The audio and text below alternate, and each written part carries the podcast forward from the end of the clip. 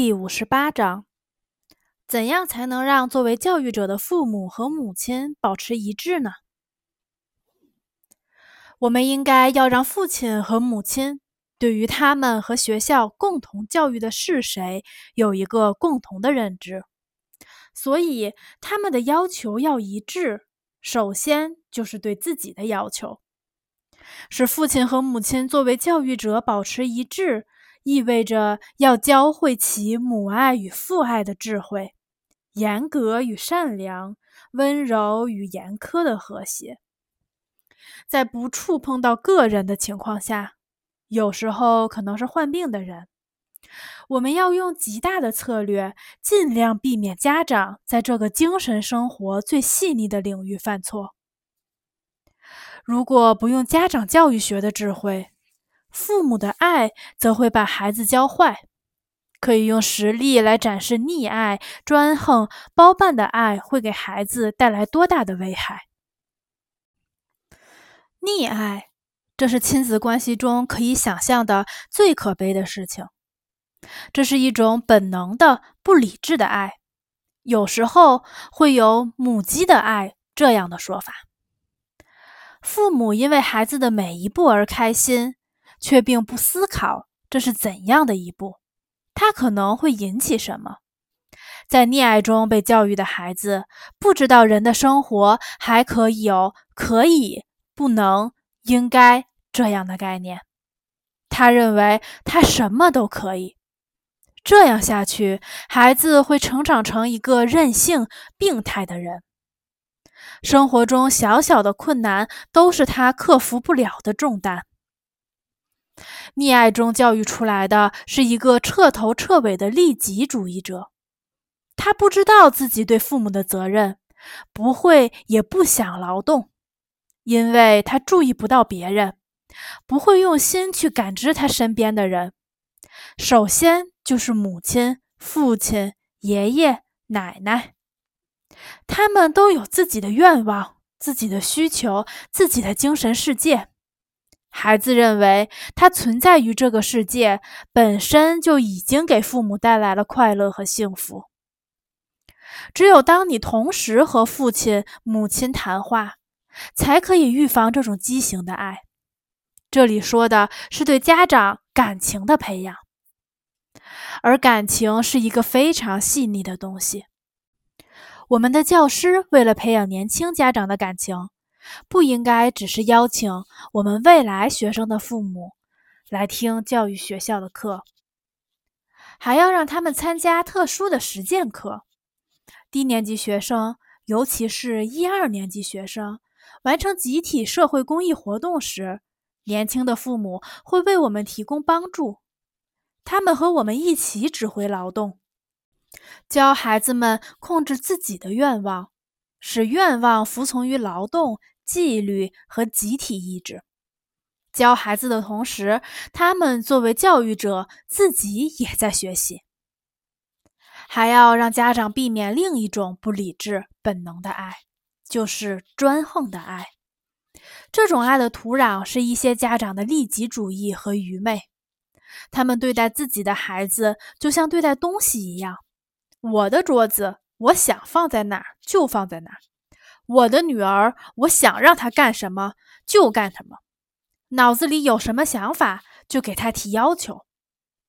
我知道有一个父亲做到了什么程度呢？他给上八年级的十五岁女儿买了时髦的鞋子和漂亮的裙子，命令她把鞋子放在学习的桌子旁边，裙子也挂在那里，然后警告她，学季结束时。所有科目分数不低于四分，就可以穿裙子和鞋子，哪怕有一科是三分，都不要碰新衣服一下。年轻的朋友，我们的社会中还有一些人，享受着对别人的专横管制所带来的满足，与这些现象做斗争是一件复杂困难的事，而首先应该与其做斗争的，正是我们老师。不要让哪怕只是一个家庭里产生无谓的挑剔、责备、歇斯底里的抱怨和指责。在这样的氛围中，小孩会变得残酷无情。而且，我认为这是对幼小心灵最可怕的打击之一。请在上课和谈话中告诉家长，琐事是怎样把一个善良的人变得肆意妄为，而任性又是怎样驱赶积极的内心活动。在正常家庭里，积极的内心活动正是孩子身上善良、理智、克制和谦让的来源。这种内心活动就是温柔爱抚。童年时期不知道温柔的人，会在青少年时期变得粗鲁、冷酷无情。你可能听过一些家长的忧虑：儿子在小时候很善良、温顺、很听话，长大后就变得粗鲁、任性。为什么会这样呢？怎么向家长解释？可以给他们提些什么建议呢？我深信，出现这个现象的原因在于不会利用家长权力。这里尤其重要的是，要同时与父母双方交谈，因为家长权力也就是母亲和父亲智慧的统一，他们的意志、感情、愿望的一致。如果这两个深爱着自己孩子的成年人的智慧没有融合，那家长的权利就会变成独断专行。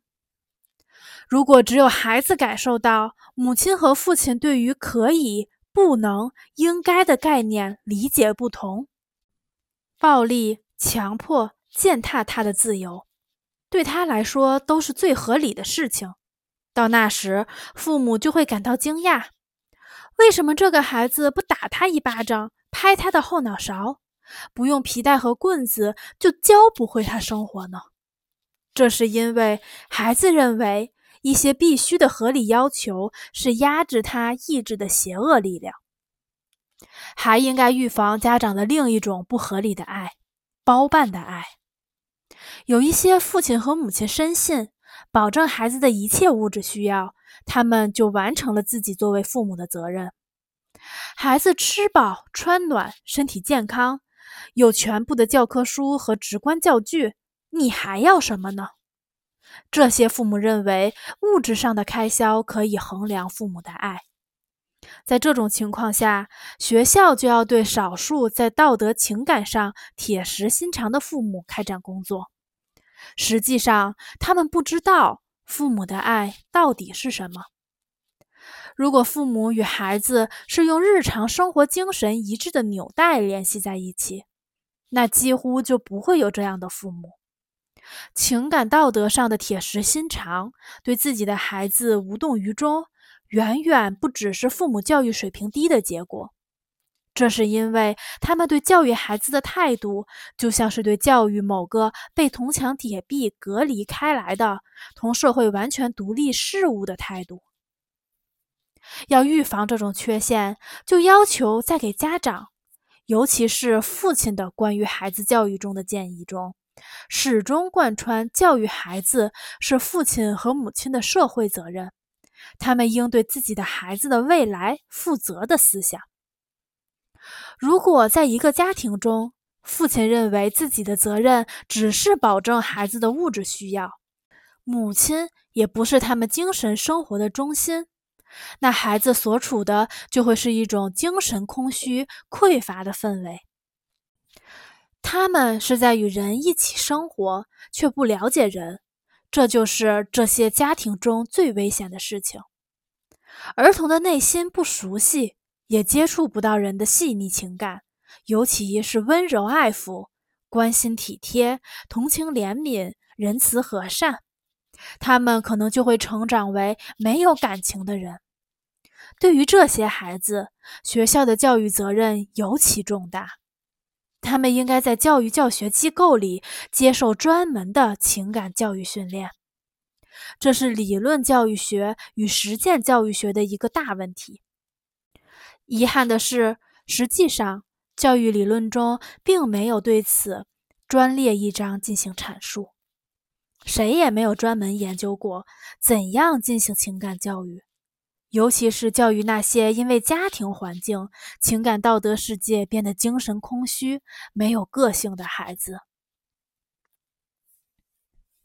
本章结束，欢迎大家积极评论、转发、订阅、关注。你们的评论对我来说有非常大的意义。我们下期再见。